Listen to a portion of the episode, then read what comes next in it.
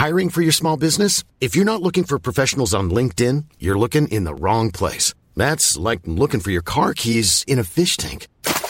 LinkedIn helps you hire professionals you can't find anywhere else, even those who aren't actively searching for a new job but might be open to the perfect role. In a given month, over 70% of LinkedIn users don't even visit other leading job sites. So start looking in the right place. With LinkedIn, you can hire professionals like a professional. Post your free job on linkedin.com slash people today. Os fariseus não se consideravam pecadores. Segunda parte. Comentário de Mari Persona. Os gentios nunca ficaram, uh, nunca ficaram obedientes ao Pai. Os gentios, inclusive, nem eram, nem eram contemplados nos evangelhos, exceto por algumas raras exceções. Por exemplo, quando o Senhor Jesus fala para uma mulher gentia, que ela, ela reclama alguma coisa lá, ele fala assim: uh, não é justo dar o pão, jogar o pão para os cachorrinhos, né? Mas ele estava provando aquela mulher, provando a fé dela. Mas ela se, ela se sujeita ao seu lugar, porque os judeus consideravam os gentios cães. Eles eram cães. Eles eram animais inferiores, né? Mas a mulher se sujeita a isso. Ela fala assim: ah, mas os cães comem das migalhas que caem da mesa do seu senhor, da sua família. Então os, os judeus não são contemplados nos evangelhos. O Senhor Jesus, até quando ele envia os seus discípulos para uma missão, ele fala: Não entreis em terra dos gentios, mas para ficar, ficassem só na terra de Israel. Então, uh, essas passagens não têm a ver com os gentios ali, que, porque os gentios nunca estiveram na casa do Pai. Os gentios nunca, nunca tiveram acesso às leis e ordens de Deus. É? Eles nunca poderiam falar assim, nós te obedecemos, te cumprimos, tal. nunca, eles eram gentios, gentios pagãos, adoradores de deuses, tal. Então não tinha uh, os gentios eram sim previstos no Antigo Testamento que eles seriam incluídos nas promessas de Deus, mas como gentios. É somente na, nas epístolas, em Atos em diante, é que uh, Deus, mostra, Deus cria uma coisa nova, que é o corpo de Cristo, e revela a Paulo o que era o corpo de Cristo, que Deus tinha tirado a parede de separação que dividia judeus eh, gentios e Israel, né? e feito de ambos um corpo, um corpo. Não era mais agora judeu e gentil. Tanto é que quando fala lá em Coríntios, uh, não, não, não, não causeis escândalo nem a judeus, nem a gentios ou gregos, nem a igreja de Deus. O que, que Deus está falando ali? Três classes de pessoas agora. Ele olha para o mundo, ele vê três classes. Ele vê judeus, ele vê gentios e ele vê igreja de Deus, que é formada de gentios e judeus, mas que não são mais gentios e judeus aos olhos de Deus, são corpo de Cristo, são membros do corpo de Cristo. Percebe?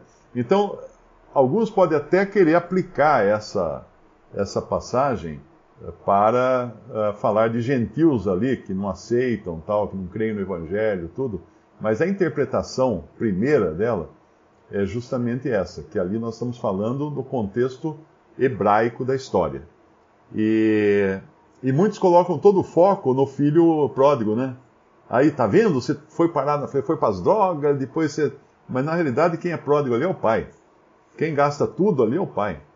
O pai gastou muito mais. Aliás, não era nem metade, né? Me parece que naquela, naquela sociedade judaica da, daquela época, o filho mais velho tinha uma parte maior da herança. O filho mais novo tinha uma parte menor. Então, digamos que o mais velho recebeu uh, dois terços da herança e o filho mais novo um terço. Seria mais ou menos isso. Mas uma outra coisa importante, agora eu me lembrei agora do, do batismo, tem, uma, tem um outro erro que é cometido por muitos cristãos quando se fala do batismo. Eu devia ter incluído isso lá na explicação do batismo, que é achar que João, capítulo 2, uh, não, capítulo 3, esteja falando de batismo. Nesta passagem aqui, quando Nicodemos, capítulo 3, versículo 1, e havia entre os fariseus um homem chamado Nicodemos, príncipe dos judeus, este foi ter de noite com Jesus e disse-lhe: Rabi, bem sabemos que és mestre, vindo de Deus, porque ninguém pode fazer esses sinais que tu fazes se Deus não for com ele. Jesus respondeu e disse-lhe: Na verdade, na verdade te digo que aquele que não nascer de novo não pode ver o reino de Deus. Disse-lhe Nicodemos: Como pode um homem nascer sendo velho? Pode porventura tornar a entrar no ventre de sua mãe e nascer? Jesus respondeu: Na verdade, na verdade te digo que aquele que não nascer da água e do espírito não pode entrar no reino de Deus. Ele falou duas coisas distintas aí. Um é não pode ver o reino e outro não pode entrar no reino. O que é nascido da carne é carne, e o que é nascido do espírito é espírito. Não te maravilhes de te ter dito, necessário vos é nascer de novo. Bom, muitos usam essa passagem dizendo que o novo nascimento acontece no batismo. Bom, se o novo nascimento acontece no batismo, então Simão, o feiticeiro, o mago, uh, nasceu de novo teria nascido de novo, então, porque ele foi batizado, não é? Não está falando aqui, o senhor não está falando aqui da, uh, da água, né? Tem que nascer da água e do Espírito? Então, o batismo não é nascimento da água e do Espírito? Não. Não do jeito que é interpretado nas religiões. Porque tem, existe mais de uma água. É? Existe a água natural. O que a água natural pode fazer por alguém? Matar a sede, no máximo, dar banho na pessoa, limpar a sujeira do corpo, mas a água natural, ela não tem qualquer poder espiritual, muito menos de fazer uma pessoa receber vida. Porque o novo nascimento, na realidade, não é ainda a salvação. A pessoa precisa nascer de novo, nascer de novo, aí ela precisa crer em Jesus. Aí ela precisa ser selada com o Espírito Santo. Aí agora ela está salva. Percebe? uh, aquele homem, aquele, aquele romano, soldado romano uh, do capítulo 10 de, de Atos, aquele centurião romano, ele era um prosélito. Ele era nascido de novo. Como é que eu sei que ele era nascido de novo? Porque ele buscava a Deus. E lá em Romanos capítulo, capítulo 3 fala que não há quem busque a Deus. Todos extraviaram, a uma se fizeram inúteis, não há quem quem faça o bem, não há nenhum sequer, né? a sua boca é como uh, serpente, ou os seus lábios têm veneno de áspide, de serpente nos lábios. Não há quem busque a Deus. Então, como é que ele buscava a Deus? Como é que ele fazia esmolas a Deus? E ainda assim Deus aceitava as suas, as suas esmolas, a sua caridade. Como? Porque ele era nascido de novo. Mesmo no judaísmo, todos os santos do Antigo Testamento, eles eram nascidos de novo. Eles tinham vida. Por que isso? Porque uma pessoa incrédula está morta nos seus delitos e pecados. Então ela não sente o seu pecado. O morto não sente nada. Você pega um, vai no, vai lá no velório, né? Vai, procura ver onde tem um velório. Vai bem cedo, a hora que não tem ninguém lá naquela sala do velório, tem só o morto no caixão. Leva um carrinho cheio, uma carriola de tijolos e vai pondo em cima do morto aquela pilha, faz uma pilha de tijolos em cima do morto. Não deixa ninguém ver, não deixa ninguém. Eu pergunto, vai, ele vai reclamar? Não! Porque ele não sente. Ele não tem sensibilidade. Não tem. Eu me lembro meu pai, meus pais tiveram uma cozinheira, e essa cozinheira muito boa, uma senhora muito boa, era praticamente parte da família, né? Acho que uma época ela até morava num quartinho no fundo, quando eu era criança, no fundo da casa. E é uma pessoa muito boa, muito. E e ela, deixa eu, deixa eu lembrar agora como é que foi esse orar. Tá. Morreu o marido dela. Morreu o marido dela, meu pai foi no velório, né? O marido dela usava peruca. Uma peruquinha assim. Aí morreu o marido dela, meu pai foi no velório. Então, naquele tempo não tinha lugar de velório municipal, nada, era na casa, né? Todos os, o caixão era levado na casa da pessoa, fazia o velório na, na sala e dali ia para o cemitério. Às vezes ia todo mundo carregando até o cemitério. Às vezes nem tinha carro de, de velório, algumas cidades menores, uh, carro de, de, de, de, defunto. Então meu pai na sala ali, né, sentado tal, todo mundo em volta, né, velando o corpo, de repente a peruquinha do homem com, com a sudorese, porque quando uma pessoa morre, ela começa a transpirar. O corpo começa a transpirar. É uma coisa natural de acontecer, não porque ele está vivo, é porque não, vai começar a soltar os fluidos, os líquidos, né? E com isso a cola da, da peruca, acho que dissolveu e a peruca escorreu para trás, no caixão. Aí a, essa senhora, né, que pediu para que todos saíssem da sala.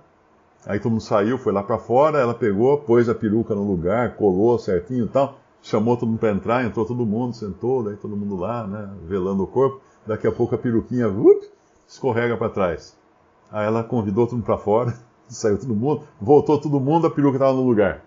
Aí meu pai falou assim: Como é que a senhora fez que agora a peruca não está mais caindo? Eu falei assim: Ah, seu Mário, nós pregamos duas taxinhas, né? Porque está morto mesmo. Não vai, não vai sentir nada. Então eles pregaram duas taxinhas na cabeça do morto para a peruca não, não descer. Então o morto não sente. Então o homem morto, Efésios 2 fala assim: estáveis mortos nos vossos delitos e pecados. Não tinha vida para sentir qualquer pecado, para sentir qualquer coisa. Então, quando uma pessoa nasce de novo, de repente ela recebe vida. Ela é energizada com vida, vinda do Espírito Santo de Deus. Mas não está salva ainda, mas tem vida. Agora tem preocupação. Para onde ela vai? Ela está desesperada, ela precisa, ela precisa achar o caminho. Por isso que aquele homem lá, o centurião romano, Cornélio, ele estava desesperado. E Deus mandou um anjo falar com Cornélio. Não para pregar o evangelho para Cornélio, porque anjos não pregam o evangelho. Anjos são mensageiros. São enviados por Deus para levar mensagem, para carregar a carta. Mas não pregam o evangelho. Enquanto o anjo preparava Cornélio desse lado, o Senhor preparava Pedro do outro. Olha que interessante. Porque Pedro era um judeu e até ali ele não tinha entendido o que era a igreja, e Paulo é quem traria essa revelação depois do que era a igreja, e os judeus não se davam com os gentios, e os judeus nem entravam na casa de um gentil. E Cornélio era um gentil convertido ao judaísmo, mas era gentil. No templo tinha um lugar especial para os gentios. Os gentios não podiam entrar no lugar que os judeus entravam, no templo de Jerusalém. Mesmo eles sendo convertidos ao judaísmo, eles eram considerados cães, pessoas impuras. E até hoje, o judeu chama você de goi. Não é? Se você encontrar um judeu, ele vai falar que você é um goi. O goi é um palavrão dentro do, do conceito judaico que você é um nada, você é lixo. E assim, os judeus, os judeus sentem isso em relação aos gentios. E muito pior em relação aos cristãos, que eles não creem em Cristo, né? Mas então Deus preparou Pedro, trazendo aquele lençol cheio de animais imundos, e falou: Pedro, mata e come. Três vezes desceu aquele, aquele lençol de animais imundos, e Pedro fala assim: Não, eu nunca, nunca comi nada imundo na minha vida, tal, né? Mas Deus estava ordenando agora. E aí você pergunta por que, que havia essas, essas leis no Antigo Testamento, não podia comer determinado animal, não sei o quê. Porque aquilo tudo eram sinais, eram símbolos, figuras de coisas que Deus iria revelar no Novo Testamento. E aqui os animais impuros do Antigo Testamento, o que eles eram? Eles eram figuras dos gentios impuros, que agora seriam tornados puros pelo sacrifício de Cristo. Então eles seriam sim aceitos agora. Então Deus preparava Cornélio de um lado e Deus preparava uh, Pedro do outro, para poder os dois se encontrarem. E quando Pedro prega o Evangelho, e ali tem uma das passagens mais lindas de pregação do Evangelho que tem na Bíblia, é essa pregação que Pedro faz para Cornélio e para sua família e amigos que foram juntos conversar com Pedro. E Pedro então entrou na casa, né? Pedro esteve junto com eles no mesmo local.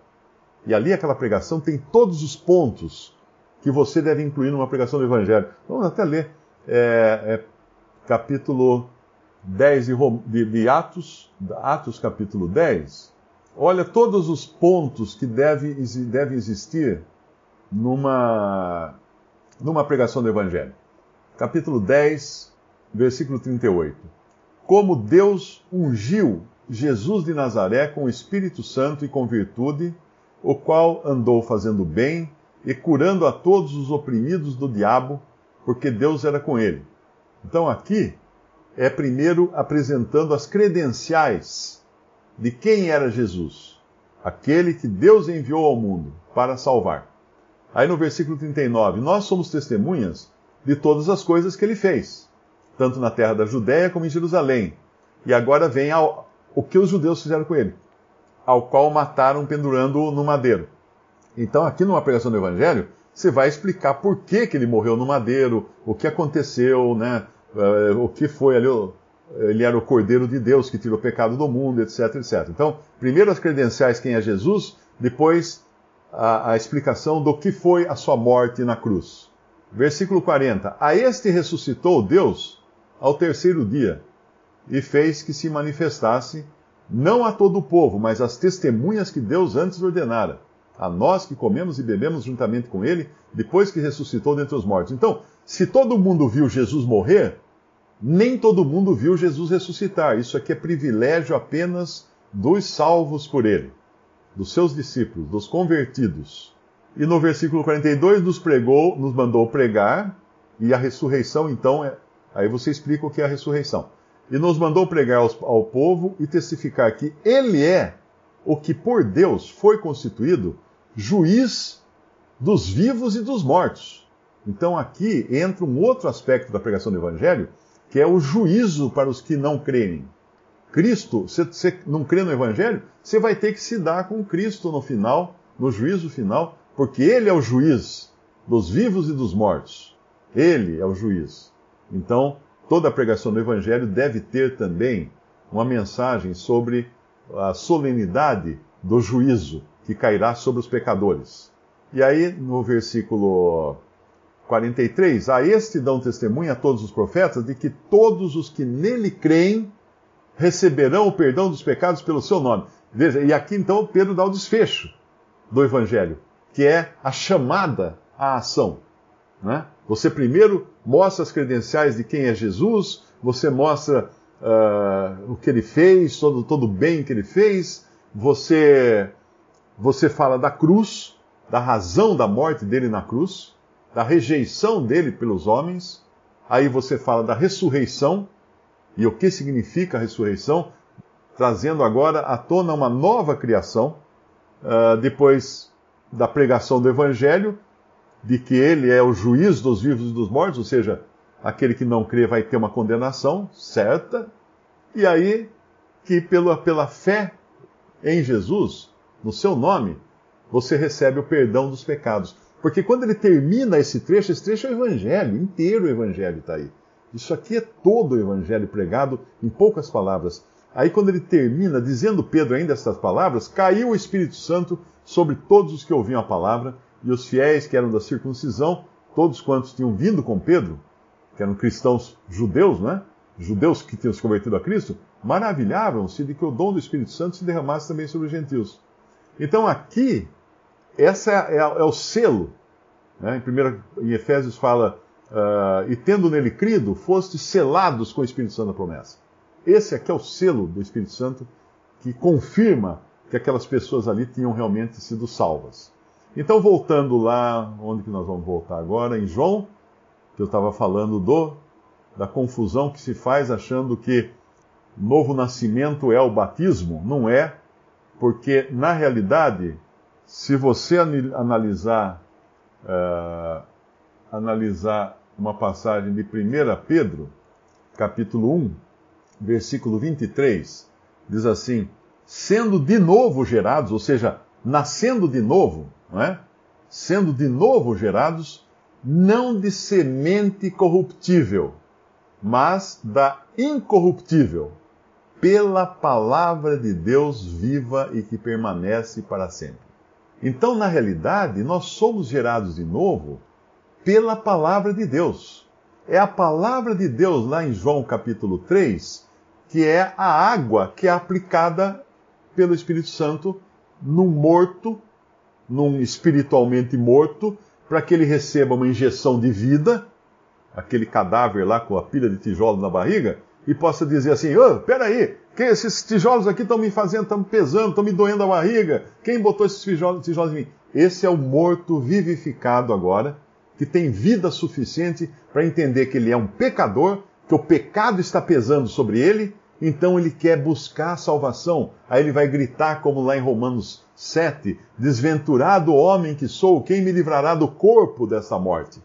E aí então, graças a Deus por Jesus Cristo. É isso que entra depois. E se alguém ainda tem dúvida de que a água, a água é, um, é, é o elemento espiritual, a água da palavra é o elemento espiritual também envolvido na, lá em, em, no Novo Nascimento, que não é, não é batismo, lá de João capítulo 3, é só ir para Efésios capítulo 5 e encontrar lá, uh, vós maridos, versículo 25, vós maridos, amai vossas mulheres, como também Cristo amou a igreja e a si mesmo se entregou por ela, para a santificar, purificando-a com a lavagem da água pela palavra para apresentar a si mesma igreja gloriosa, sem mácula, nem ruga, nem coisa semelhante, mas santa e irrepreensível. O que é isso? Que lavagem de água é essa que Cristo faz? A lavagem de água feita pela palavra. A palavra é a água que lava. A palavra é a água que, aplicada pelo Espírito Santo, num morto, espiritualmente morto, causa nele o novo nascimento, que é o que fala João lá no capítulo 3 do Evangelho de João. Visite respondi.com.br. Visite também 3minutos.net.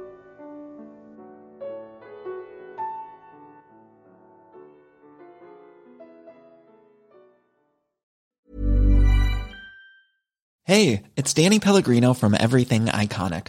Ready to upgrade your style game without blowing your budget? Check out Quince. They've got all the good stuff shirts and polos, activewear, and fine leather goods, all at 50 to 80% less than other high end brands. And the best part? They're all about safe, ethical, and responsible manufacturing. Get that luxury vibe without the luxury price tag. Hit up quince.com slash upgrade for free shipping and 365 day returns on your next order. That's quince.com slash upgrade.